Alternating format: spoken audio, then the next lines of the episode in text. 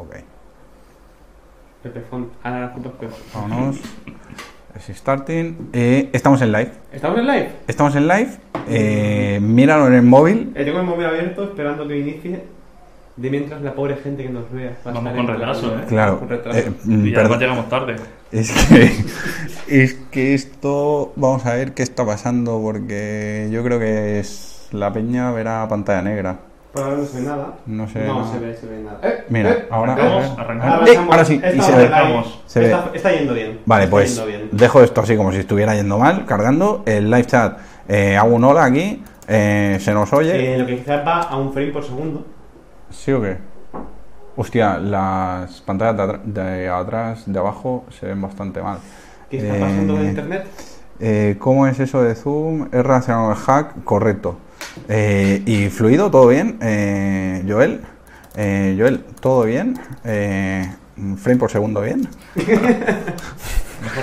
Eh, a ver, eh, darnos un segundillo, vamos a asegurarnos de que esto Sí. está bien, porque si nos pegamos el currazo de hacer este directo... Ah, mira, sí, eh, efectivamente dice. Estamos también en Perfecto. Málaga, hemos montado un estudio temporal Exacto. en la casa de Pedro, entonces no está todo fino, fino, fino como suele estar. Exacto, como si nosotros normalmente grabásemos en el super estudio. Rigor. Rigor audiovisual, señores. Rigor, rigor. Eh, eh, eh, Perfecto. Dice Jorge Barroso que Pedro que le, que le hagas reír. Eh, No, no estoy para contar chistes. Mucha vida moderna, mucha vida Eso. moderna hay ahí. Perfecto, pues oye, empezamos. Bienvenidos una semana más. Como sabéis, los martes con LiTV hacemos la función La con función. LiTV que Abrimos la función. se abre la función. Entonces, hoy, ¿de qué vamos a hablar? Vamos a hablar, como ya estáis indagando por el chat, y os animamos a que interaccionéis con el chat, porque esta es la gracia de hacer directos, que podamos hablar y que nos deis feedback, y en base a eso, pues explicamos más cosillas de una cosa de la otra. Vamos a hablar primero 10 minutitos del hack que ha sufrido Zoom, una empresa que básicamente tiene un producto que es para hacer videollamadas, así como Google Hangouts o Meet, pues tiene un hack ahí riquísimo, un zero day que han publicado ya y que podéis explorar. De hecho, lo vamos a Lo vamos a explorar en directo. divertido. Y luego la chicha eh, la vamos a basar en eh, con Pedro, que justamente se ha producido una cosa súper curiosa, que es que en la función de la semana pasada hablábamos justamente de testing y uno de vosotros por el chat nos dijo, oye, ¿y cuántos assets le meteríais a una función Fibonacci? Y claro, Difícil pregunta. Difícil pregunta con difícil respuesta, pero durante la semana Pedro nos envió un DM sin saber nada de que íbamos a estar por aquí por Málaga y nos envió un DM, oye, mirad estos repos con una implementación de Fibonacci testada con Property Based Testing Que quizás sea interesante. que quizás sea interesante. Entonces, esto como para hablarlo vosotros y claro, con LiTV está con la noticia, en rigor informativo. Y ahí va. Si hay que ir a Málaga, se va a Málaga. Exacto, al ojo del huracán. El, el público de TV, nos hemos subido todo, Exacto. todo el equipo de TV con todo el estudio y lo hemos llevado a Málaga. Exacto, entonces estamos en Málaga, estamos en la casa de Pedro, que nos ha abierto sus puertas, es el invitado especial que nos invita a nosotros casa. en su propia casa, recursivo todo esto, muy helado. ¡Oh, oh! Exacto, hombre chico, hombre, hombre, hombre. Hombre, hombre. Es que el guion ya lo hemos hecho a posta para que cuadre. Entonces, eh, básicamente, eh, cortinilla y empezamos. Mira cortinilla, ojo, ojo, ojo, ojo, niña, Lo tenemos, lo tenemos, lo tenemos, lo tenemos. Qué fino. Fina, fina, fina. Perfecto, Rafita, zoom, Pues cuéntanos. aquí tenemos una noticia, esta noticia que ha escrito, no cómo se llama el pavo, eh, Jonathan Litsup. Simplemente en un aprieto leyendo nombres de autores. Para adelante, para adelante, para adelante. Entonces, básicamente lo que ha pasado, hay un fallo de la aplicación de Zoom, que como ha dicho Javi, es una aplicación tipo Hangouts para hacer videollamadas, que utiliza un cliente nativo, en Mac por ejemplo, que va muy fina porque no consume recursos, pero se ve que tiene cosillas como que cuando te borras la aplicación, en verdad no te la borra del todo, sino, sino que te deja un web server en tu máquina, por si algún día te la quieres reinstalar clicando otra vez, que se haga todo más rápido y basuritas varias. Entonces, de aquí han ido escalando privilegios y han encontrado fallos, esnifando un poquito la API también de, oye, me puedo unir a cualquier hangout, eh, cualquier Zoom de cualquier peña sin invitación ni nada, por entrar por entrar. Solo en el 0 day de MacOS. Quiero Exactamente. Correcto. Exactamente. De cuando tienes un fallo de, de es. que yo no sabía seguro si era solo para Mac, pero eh, Sí. tras mirar cómo lo hacen y tal, efectivamente solo es para clientes de Mac. Y está muy curioso porque aquí ha puesto un link de prueba. Entonces, le clicamos el link de prueba a ver qué pasa. Dale a ver qué pasa. Yo le voy a dar al link de prueba. ¡Eh! ¡Eh! Se me está abriendo un zoom. Se me está abriendo un zoom. Ahí lo tenemos. ¡Vámonos! Hay que saludar. Explicamos Hay un que poco. y ¿Qué tal saludar. Ojo, ojo, que estamos en directo y aquí puede pasar cualquier cosa. Eh, decían por Twitter que Zoom, sin quererlo, había reinventado chat roulette eh, debido a este hack. Vamos a explicar un poquillo lo que está pasando por aquí debajo. Eh, ve el básicamente... croma de Codely, que es como las vergüenzas de la casa. Exacto, claro, claro, claro, claro, se nos está viendo todo. Eh, al caso, eh, ¿qué está pasando por aquí debajo? Pues el kit de la cuestión está en que aunque desinstales la aplicación, te deja ahí como el puerto abierto, entonces a través de ese puerto se puede interaccionar y encima eh, la interacción va por un get de HTTP tradicional sin ningún misterio, sin ni siquiera especificar un esquema custom de tipo eh, lo típico que veis de, pues yo que sé, en la Play Store, pues Android o juntos, no sé cómo es el esquema, Sí, los procesos de deep linking que se suelen utilizar Exacto. en aplicaciones nativas para abrir un enlace con un dominio custom. Exacto. Entonces, esto no lo hacen y cuando reportaron el bug, en el post está toda la historia de cómo ha hablado incluso con la gente de Mozilla, con la gente de Chromium para fixearlo y demás. Y la excusa que le daba Zoom por el cual no utilizar un esquema custom, como decía, para el tema del enlace y que, fuera- y que entonces fuera autenticado y demás, es que Safari no lo soporta. Entonces, que tenían que hacer un get dejando la puerta abierta y a tirar millas. Entonces, ahí está. Eh, estamos saludando a toda la gente que está en el Zoom de la prueba de concepto que han publicado. Entonces, aunque desinstalen la aplicación, el puerto se queda abierto. Exactamente. Ahí tenemos el y- backdoor. Incluso si eh, le eh, y este y el rollo está en que este enlace, con que lo cargues en cualquier web en un iframe, cualquiera que visite esa web, con que se cargue ese iframe, ya le están haciendo la petición a el puerto interno de local. Con lo cual, si le pones eh, un identificador de sesión de, de Zoom que no exista, le hace un DDoS, una denegación de servicio al A ordenador tu propia máquina. de los que visitan, de todos los que visitan esa web, porque está intentando todo el rato abrir esa sesión. Entonces, Es muy bastante curioso. Muy curioso. Os recomendamos que os leáis el post para saber los detalles. Y, y nada, vamos con la chichita, ¿no? ¿Vamos con la chichita? Vamos con la Cierro- chichita. el ¿eh? Cierra gracias. adiós. Adiós. Chao, gente. Ya te han hackeado el portátil, ¿eh? No, ahora pero ya, portátil, ya, ya. ahora ya a la basura. Siguiente, Mr. Robot. Mr. Eh, Robot. Perfecto. Bueno, y el Eh, siguiente, ahora sí, a lo que veníamos, la chichilla, la pregunta de la semana pasada. Tenemos a Pedro aquí, entonces Pedro va a responder a la pregunta. Entonces, Pedro, ¿cuántos assets hacen falta para testear Fibonacci? Se viene, se viene un poco el drama. A ver, la pregunta que hacía el compañero de profesión básicamente era, pues eso, ¿cuántos assets necesito para probar un trozo de código que implementa la función, la función de Fibonacci? Y claro, depende mucho de la estrategia de testing que utilices. Si nos vamos a una estrategia de testing clásico unitario, deberíamos mirar cuáles son los requisitos del problema y pensando en la descripción de ese requisito, escribir tantos casos de pruebas como nuestro producto requiera. En este caso, la definición de Fibonacci especifica que hay dos casos base y un tercer Vale. caso recursivo. El primer valor de la función suele considerar que debe devolver cero, el segundo uno y el tercero la suma de los dos valores anteriores. Vale. Por lo tanto, las clases de equivalencia que tendríamos serían el elemento 0, el elemento 1 y cualquier elemento fuera de, de ese rango, que son el resto. Eh, un dato curioso es que Fibonacci no suele, superar- no suele soportar números negativos. Vale.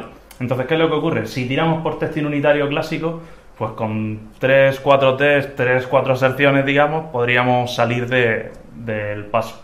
Normalmente, además, si dentro del mundo del testing unitario solaría- acabaríamos en algún tipo de test de tabla que evaluara nuestra función de Fibonacci con una serie de valores, porque todos nuestros test tendrían siempre la misma estructura. ¿Os acordáis de aquella estructura que aparece tanto en los cursos de Karumi que tenemos eh, en nuestra web como en los de muy Code finos. ITV, que siempre aparecen nuestros given when then, los escenarios, los, los casos base de los que partiríamos serían siempre enteros numéricos y luego los assert irían contra expectation que serían también enteros numéricos. Por lo tanto, podríamos acabar con un único test que evaluara nuestra función en los escenarios que nosotros consideramos. Vale, vamos a hacer una recapitulación rápida de todo lo que ha dicho Pedro, que no ha sido poco, y se han introducido varios conceptos, y encima se ha introducido el concepto de que somos unos sinvergüenzas que acabo de caer, que ni siquiera eh, hemos presentado aquí a la gente. Damos por hecho que, que como hay buen rollo, pues para adelante.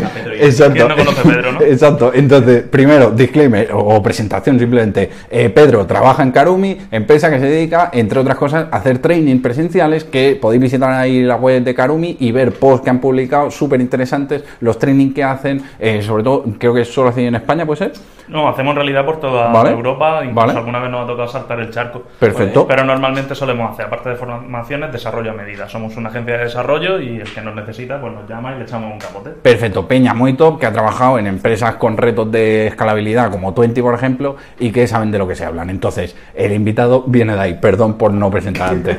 No hay Entonces, problema, no hay problema, lo importante es el código. Exacto, ahora sí, vamos al código. Primero, Fibonacci. Aquí la particularidad es justamente lo que acaba de comentar Pedro en términos hiper rigurosos eh, de las cosas como son. Pero para que nos entendamos a lo mejor quien no esté familiarizado con esa ter- terminología, al final lo que estamos hablando es que una función de Fibonacci, como muchísimas otras, lo que tiene de particular es que a partir de un determinado momento, todos los siguientes casos tienen el la misma lógica. ¿Qué quiere decir? El típico eh, problema, o por decirlo así, de que eso se va a ejecutar n veces. Es decir, si le paso un número 5, se va a ejecutar 5 veces, o La misma tarea. 5 más 1. Entra por el mismo path Sí. de ejecución siempre y siempre nos devuelve un valor, pero asociado a, a ese path. Y. Eso es lo que normalmente se puede resolver con una función recursiva. Exacto, entonces el problema de esto es que, claro, si a nivel de test nosotros no tenemos alguna forma de garantizar cómo demostramos que funciona para cualquier n, para cualquier número dado, no podemos hacerlo porque entonces se tiraría eso ejecutándose infinito el test. Exactamente, porque hay infinitos números. Exacto, entonces ahí tenemos que tirar de técnicas un poco mm, mejor pensadas que técnicas clásicas de unit testing que se basen en, como decía Pedro, tener un data provider con una tabla de si yo le meto a la función un 1, me debo de devolver un 1, que es el caso base. Si, me debe- eh, si le meto un 0, un 0, caso base. Y si le meto un 2, me devolver eh, 2 suma de más los 1, anteriores. 3. Si le meto un 3, ta- y así probarás algunos casos, pero no todos. Entonces, Pedro, ahora sí, vamos al código. Y eso lo vamos a ver. Vale, vamos a echarle un vistazo al código de producción simplemente por tener la referencia, ¿vale? Lo que estáis viendo en pantalla son, eh, bueno, es código en, en JavaScript. eh, espero que la gente que esté viéndonos sea capaz de entenderlo. Si no, parece prácticamente pseudocódigo, se lee más o menos sencillo. Sobre todo la primera parte que estamos viendo aquí. Es la implementación de una función de Fibonacci donde en las dos primeras ramas de ejecución, en estos condicionales, lo que vemos son los dos casos base que comentaban Javi y Rafa. El caso en el que el entero que se pasa como parámetro es un valor 0, donde devolvemos 0, un 1, donde devolvemos 1, o en el caso en el que sea otro valor cualquiera, devolvemos la suma de los dos valores anteriores, de n-1 y n-2. Aquí es donde se aprecia como la implementación de este algoritmo es recursivo. Tal y como decían ellos, su implementación se basa en una llamada a sí mismo, esperando que la ejecución se desenvuelva en un, en un caso base. Como decíamos, esto se puede probar con test unitarios que acabarían normalmente en un test de tabla. Pero ¿qué ocurre si queremos ir más allá? Si queremos ir más allá, podemos utilizar otras herramientas de las que a veces hemos hablado y a veces nos viene muy bien, sobre todo si venimos del ámbito de la programación funcional. En el ámbito de la programación funcional, donde el estilo de programación es mucho más declarativo, llegó un momento en el que se empezaron a utilizar herramientas que se parecían muchísimo a la forma de declarar formalmente cómo los matemáticos trabajan. Y hay un símbolo que es muy importante muy relevante en este caso, que es esa A invertida que encontraréis en vuestros apuntes de matemáticas de por la universidad. Esa A invertida es un símbolo que indica para todo. Y lo que nos va a permitir es venir de un mundo matemático donde se describe formalmente el comportamiento de un algoritmo para cualquier valor posible y trasladarlo en una propiedad o en un test que se tiene que ejecutar como parte de nuestra suite de test. Entonces, pasamos a los tests y le echamos un vistazo. Lo que estamos viendo aquí, en esta primera propiedad, es que tenemos, bueno, el típico framework de JavaScript para escribir eh, test de la familia de spec, ¿vale? Siempre tenemos un nombre que indica el contexto global, y luego tenemos un test o en este caso una propiedad, porque dentro del ámbito de property based testing no hablaremos de test case o de test scenario, sino que hablaremos de propiedad. Vale. Y lo que revisaremos son que en nuestro software existen unas propiedades que se están cumpliendo. Es decir, no estamos hablando de propiedades entendidos como atributos de clase, de No. mm, property based testing, pues se basa en testear los getters y los setters de mis atributos de clase que son las propiedades. Ojo Estamos con eso. hablando de propiedades como precondiciones, postcondiciones o invariantes de clase. Perfecto, perfecto. Entonces, para adelante con eso. Vale. Aquí, interrupción, están preguntando que cómo se llama esa tipografía tan bonita. Esta tipografía se llama Dank Mono, creo que eh, la pagué, pero vale unos 40 dólares o algo así. Pero a veces hacen descuentos y vale 20 o 10. Con menos de eso pagan una suscripción a Code Little Pro. Correcto, correcto. Y tienes que bien hilado, Pedro, qué, qué fenómeno. ¿Ves cómo invitamos a gente de top? Y tenéis cursos de testing, introducción, poquito a poquito, no sé qué, ha opinionado cómo nosotros utilizamos testing en nuestras aplicaciones. Entonces tiramos millas y luego ya siguiente paso, los cursos de esta gente, testing, screenshot testing en Android, en iOS nativo, cosa finísima. Perdón. Vale, entonces, ¿qué es lo que vamos a intentar con Property? Lo que vamos a intentar es buscar propiedades que se cumplan en nuestro software, en este caso una postcondición, un invariante de clase o una precondición, algo que ocurre al final de la ejecución de nuestro software o que se tiene que mantener en el tiempo y lo vamos a buscar de una forma muy específica. Lo vamos a buscar sin tener literales en la entrada y la salida de nuestros casos de pruebas. Vale. ¿Qué es lo que ocurre? Vamos a utilizar un framework que por cada propiedad que nosotros describamos va a evaluar nuestra función, que normalmente se suele utilizar para probar funciones puras, como la función de Fibonacci, de forma que el, input con el cual nosotros evaluamos nuestros algoritmos son valores aleatorios. Y esto es muy curioso, porque si revisáis mucha bibliografía sobre testing, la palabra aleatorio y determinismo no se suelen llevar muy bien. Y determinismo es algo que queremos en nuestros tests para ser capaces de confiar en ellos. Vale, un alto en el camino, vamos a ir haciendo altos en el camino porque si El no... tema es complejo. eh, es complejo. Entonces, eh, básicamente, hemos hablado de que las funciones de test no tengan un input litera- eh, literales en el input que le pasemos. Entonces, ¿esto qué quiere decir? Pues que no tenga valores, mm, lo que comúnmente también solemos decir en términos de valores hardcodeados. Es decir, una constante, por mucho que esté extraída una constante, seguirá siendo un literal. Porque siempre que llamemos a nuestra función con ese determinado input, va a compor si es determinista, debería comportarse de la misma forma y evaluar ese mismo input. Hay aquí también decir de- el determinismo que es. El de- determinismo es que dado siempre el mismo output, tenemos la misma respuesta. Que eso vendría a ser también una función pura. Exactamente. Que, bueno, y Bueno, si además... Añadimos podría- el hecho de que no tenga side effect. Exacto. Y un side effect podría ser perfectamente algo tan sencillo como meter algo en un log, en un ficherito de log, o por el output, o guardar en base de datos, o hacer una Cualquier llamada. cosa que toque el no estado, que estado de algo, eso Exacto. es lo que llamamos que tiene side effect. Perfecto. La cosa es que queremos utilizar esta herramienta para probar que nuestra función de Fibonacci se comporta correctamente independientemente del valor entero que nosotros nos pasen como parámetro. Fijaros que lo que estamos escribiendo aquí es que cuando invocamos con un valor n, que nos llega como la declaración de esta lambda de nuestra property, a la función de Fibonacci con n, n-1 y n-2, el valor de la primera invocación tiene que ser igual al valor de la segunda invocación más la tercera, que es básicamente la definición formal de nuestra función de Fibonacci. Dado cualquier entero, el valor en la posición n de la secuencia será equivalente al valor anterior y el anterior del anterior, la suma de los dos anteriores. ¿vale? Por dentro, la implementación puede ser recursiva, puede ser, puede ser iterativa, puede ser incluso una implementación tail recursive que es muy interesante para no tener problemas de Stack Overflow. Pero por fuera, el comportamiento observable que tenemos en nuestro caso de prueba siempre, siempre, siempre tiene que ser el mismo, ¿vale? Que es el que describe esta propiedad.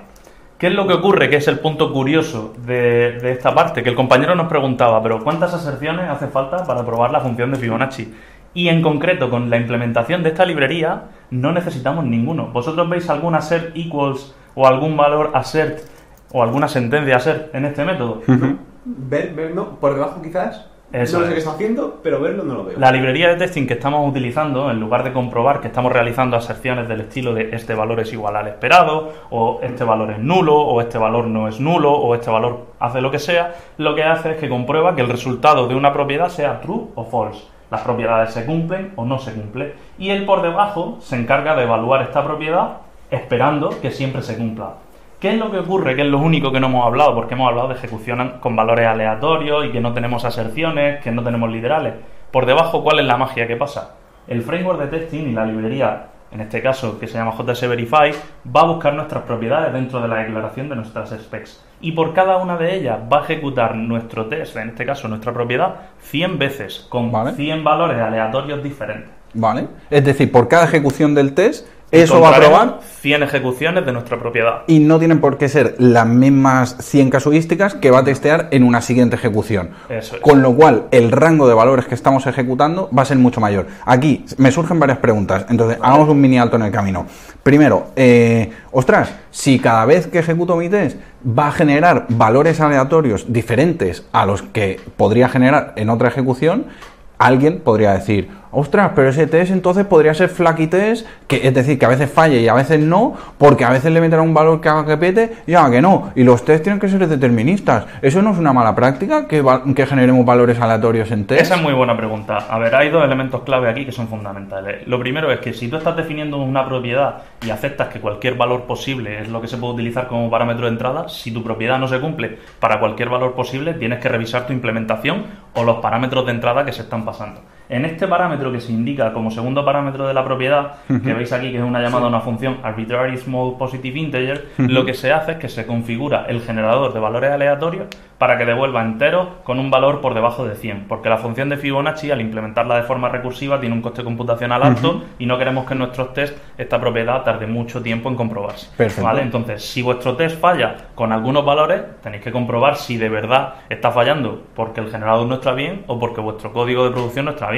De hecho, hay mucha gente que considera esta herramienta como una herramienta de testing exploratorio automático. Exacto. Porque lo que está haciendo es bombardear nuestro código con valores que nosotros normalmente no pensamos porque el producto no está definido en ese rango en concreto o no hemos implementado esta casuística y encontrar por nosotros posibles errores. Por ¿Y ejemplo, estos valores, sorry, son valores aleatorios de verdad? Pregunta Jorge Barroso. Esos son, eh, Jorge es que siempre tiene muy buenas preguntas. A ver, las librerías de Property Base se basan a la hora de elegir los números que tenemos, perdón, los valores de entrada de nuestro algoritmo en una función que genera números pseudo aleatorios. Y esto es muy importante por otra cosa que comentabas tú. Las funciones que generan números pseudo aleatorios tienen que configurarse siempre con una semilla que nos permitan repetir la secuencia. Eso nos permite que si encontramos un fallo en integración continua y no en nuestra máquina podamos repetir la misma secuencia de ejecución de los tests en local. Eso es fundamental. Eso es muy fino. Y la otra pregunta, o el otro detalle que Jorge quiere que comentemos, es que siempre hay una serie de elementos que son muy típicos que se van a probar para algunos tipos de datos en concreto. Vale. Por ejemplo, cuando solicitemos al framework que nos devuelva un entero aleatorio, siempre, siempre, siempre probaremos el valor 0, el 1 y el menos 1. Porque son casuísticas en el mundo del desarrollo del software que suelen ser valores conflictivos. Con las cadenas, por ejemplo, trabajaremos con la cadena vacía siempre. Y cuando vosotros hagáis vuestro propio generador, pues podréis configurar los elementos que queréis que estén siempre como parte de todas las secuencias. Esto es súper interesante porque si nos paramos a pensar, aquí lo que estamos consiguiendo con Property Based Testing es justamente automatizar ese proceso mental que tenemos que seguir de forma manual cuando no utilizamos Property Based Testing y queremos testear distintas casuísticas,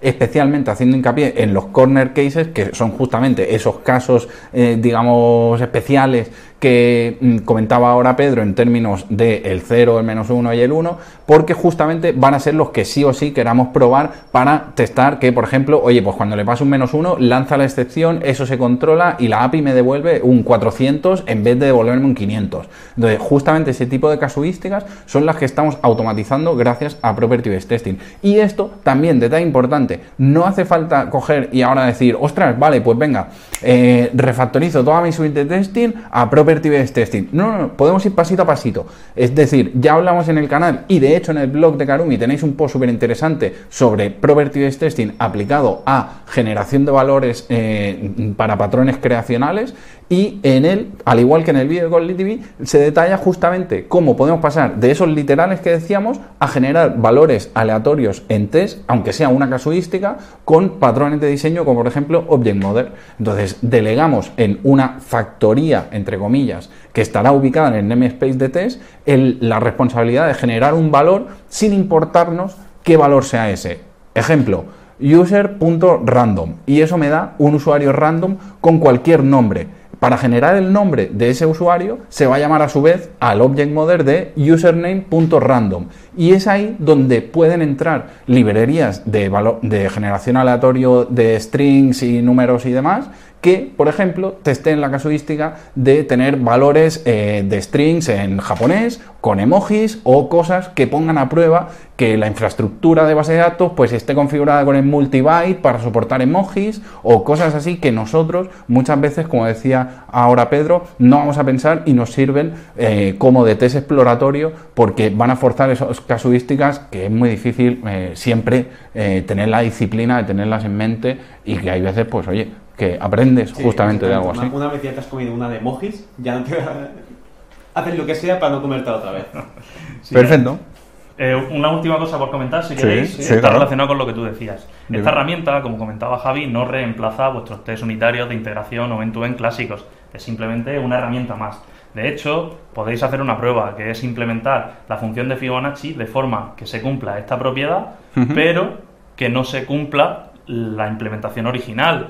Quiero decir, A ver. lo que estamos probando en esta propiedad en concreto es que si yo invoco con un valor n, me tiene que devolver x, y si invoco con n-1 y n-2, me puede devolver y y z. Pero yo puedo encontrar una implementación errónea que satisfaga esta propiedad, pero que no cumpla que para el 0 devuelve 0, para el 1 devuelve 1, para el 2 devuelve 1 otra vez. O sea, Totalmente. yo podría hacer un shift de los valores de retorno hacia la derecha, se seguiría cumpliendo esta propiedad, pero mi software no funcionaría. Por lo tanto, recordad, Property Base es una herramienta complementaria que os puede ayudar en un momento dado, pero no es, no es la solución definitiva, ni mucho menos. Además, se recomienda solo el uso con funciones puras, aunque hay gente que hace cosas un poco más. Vuelvo un momento para atrás, rescatando una de las preguntas que habéis soltado por el chat. Gracias, Jorge, porque está súper activo y eso es lo que mola de estos directos, que haya gente preguntando. Eh, por favor, preguntad cualquier cosa, aunque os la sepáis. Si creéis que es interesante compartirla, eh, tiradla ahí por el chat. Justamente ahora Jorge comentaba, bueno, hace un rato, el tema de qué es una invariante de clase, porque eh, ha salido en el discurso que hemos hilado varias veces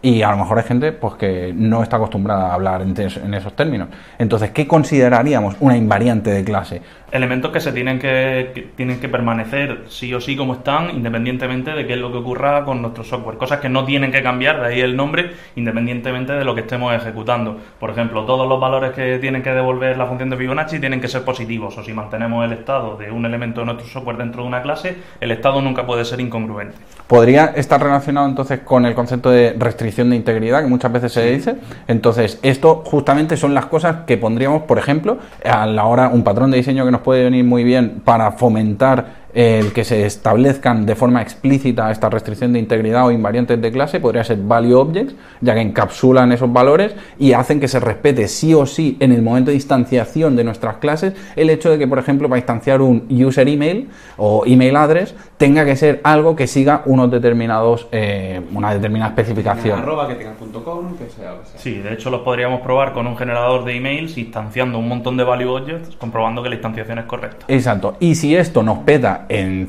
en la integración continua que queramos tener, eso justamente lo que decíamos antes es un éxito, porque es que gracias a esa automatización hemos sido capaces de detectar un caso que no habíamos tenido en cuenta y que o bien tenemos que validar en ese constructor porque no debemos permitir que se instancien esa casuística que ha sido capaz de hallar el, el test de Property Base o el Object Model, o bien que debemos afinar esa generación de valores aleatorios en el Object Model o en las reglas del Property Base del test para que no genere, no se pase de listo y no genere esos valores que sí que no consideramos y como también, válidos. gracias a lo que ha dicho Pedro antes, eh, si nos fijamos, eh, porque la semilla es pseudo aleatoria, podemos reproducirlo en local y este test que ha petado podemos reproducirlo. Entonces, eso está guapo porque la mayoría de flaky test, de estos test que fallan, a veces, a veces no, no hay forma de esto de reproducirlos y petan y adiós, ya volverá a petar o lo ignoro y ya está. Y así nos forzamos a Eso que es. todos los test estén verde. Perfecto, pues hasta aquí la función Call TV ¿Vamos a hacer de hoy. Ah, no, no, no, no, mentira, mentira, mentira. Es que había una cosa que quería hablar y que ahora me he acordado, menos mal. Eh, Tail Recursive. Ah. Eh, cuéntanos un poco. Eh, vamos a la implementación de Fibonacci y vamos a hablar un poco de recursividad, porque lo hemos comentado antes, haz zoom ahí un pelín que se llama grande. Entonces, hemos visto en grande la función, digamos, eh, recursiva tradicional o estándar, Sí, no es sé cómo se denomina. Perfecto. Y luego, la tail recursive, eh, ¿por qué se particulariza? ¿Qué diferencia tiene con una función recursiva que no sea tail recursive? Vale, lo que ocurre con la implementación de algoritmos recursivos es que si no tenemos cuidado a la hora de invocar a funciones pues, una vez y otra vez y otra vez sobre el mismo stack, puede ocurrir que básicamente excedamos el tamaño del stack y tengamos un stack overflow exception o nos quedemos sin memoria porque el tamaño de las variables que tenemos asociadas a una de las llamadas de los métodos, el contexto local o el scope local a la función, se acaba haciendo cada vez más grande, cada vez más grande y consumimos toda la memoria de la máquina. Sin embargo, las implementaciones de recursive lo que evitan es eso. Un momentillo. Cuando estás hablando de stack, cabe destacar, obviamente estamos hablando de stack de memoria, de la pila de ejecución, es. y a lo que estamos haciendo referencia es al hecho de que, como bien decía Pedro, cada vez que llamamos justamente dentro de la función Fibonacci a esa misma función, lo que estamos haciendo es bajar un nivel de indentación, digamos, en- dentro de esa misma pila y por lo tanto hacerla más grande. Y Si entramos en Fibonacci y la volvemos a ejecutar, más grande y más grande, más grande, más grande, y como decía eh, Pedro, Stack Overflow, petamos la capacidad de memoria que tenemos en, la- en el servidor donde se está ejecutando eso, y eso puede ser un problema. ¿Cómo se soluciona con Tail Recursive? Hay algunos lenguajes que soportan implementaciones de tail recursion, que es básicamente una estrategia para implementar algoritmos recursivos de forma que esto no ocurra, de forma que las llamadas no se vayan apilando en el stack hasta que se llega al caso base y se va desenvolviendo el stack. Y Vale. en este caso está implementado en JavaScript. Yo no recuerdo, no sé si vosotros acordáis si JavaScript implementa tail recursion, pero os puedo decir que Scala sí, sí lo hace. sí. Correcto. Scala sí lo hace, además te lo obliga el compilador de. Scala a añadir una anotación tailrec que si tu algoritmo recursivo no lo cumple, pues te va a decir el compilador, oye amigo, no lo cumple. ¿Cuál es la propiedad que tenemos que cumplir a la hora de implementar algo que sea tail recursive? Básicamente es que hagamos normalmente o un caso que terminemos la ejecución de nuestro algoritmo o con un caso base o con una única llamada a la misma función. De forma que no tengamos que mantener en el scope local de la función llamadas a otras funciones, aunque sean la propia función eh, Fibonacci, como era este caso. Esta implementación no es tail recursive porque para ser capaz de resolver este caso, el stack tiene que recordar el valor de esta ejecución y de esta. Sin embargo, en esta implementación en la que vamos añadiendo el valor de lo que vamos calculando con estos parámetros que se utilizan básicamente como contadores o como agregadores de, de enteros, se va pasando a una única función o a un caso base que tenemos aquí. Antes, eh, es cambio de tema total.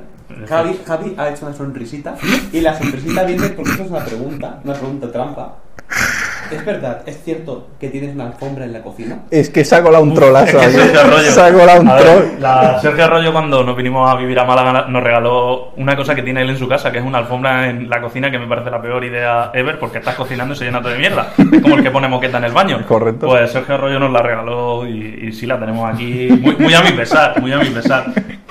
Pero eso es amistad, o sea. Pero eso son, cosas que pasan. O sea, en Karumi siempre tenemos masivón en la nevera. Correcto. Y en casa de Sergio Arroyo de Pedro siempre hay una alfombra en la cocina. Te tenemos que decir, de camino aquí íbamos a comprar un Maxibón, pero aún nos quedaba un rato para llegar y hemos Se dicho. derrite, se derrite. Exacto, digo, espérate, a ver si hay otro bar o algo más cerca. Ahora vamos, ahora porque vamos. como lo compremos de aquí a la casa se ha derretido ya.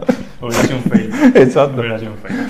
Pues bueno, oye, ahora sí, eh, primero, muchísimas gracias, Nada, señor. a vosotros por venir. Eh, ha sido un placer, o sea, es un gozo escucharte hablar, o sea, súper explicaciones súper claras, súper precisas, eh, muy rápidamente, eh, concisas, eh, es un gustazo, de verdad. Enhorabuena por explicarte también y muchísimas gracias por compartir el ratillo. A vosotros, chicos. Fan Y- de hace mucho tiempo. Para mí un gustazo estar ahí con vosotros. Tengo de las primeras camisetas que salieron. Eh, siguen siendo las mismas. siguen siendo las mismas. Es, es la primera tirada, porque la primera tirada el código estaba a la derecha. Ahora está a la izquierda. Oh, es verdad, es verdad, pues mira, es verdad, es verdad. La Sí, hemos- podemos hemos usar cambiado. como la mesa de la resistencia. tío. Iteración 1.1 has hecho, una menor. Vale, pues oye, eh, muchísimas gracias a vosotros también por estar ahí. Especialmente también siempre lo queremos destacar a uno, la gente del chat que interacciona porque es la que nos da vidilla y pie a que hagamos este tipo de cosas, con lo cual a tope con eso. Y especialmente también dos, lo tenemos que decir a la gente que estáis suscrita a Quality Esa Pro. gente guapa, ¿eh? Esa gente guapa, esa gente de bien, que es la que nos permite que hagamos todo este tipo de cosas, tanto de cursos para suscriptores de Quality Pro, como a nivel de canal público en YouTube con streaming. Cada martes la función y cada jueves vídeo público con chichita eh, de entrevistas o eh, cosas de, ya sabéis, eh, para programadores. El eslogan típico de, de programadores. Para, Para programadores. Uf, qué mal, ¿eh? Qué mal, qué mal todo. Lo dicho, nos vemos. Un saludo. Suscribiros, campanita, like, una todas eh, esas sobre todo cosas. eso, ¿eh? Campanita. Sobre todo. Chao. Chao. Nos vemos. Y este es un momento.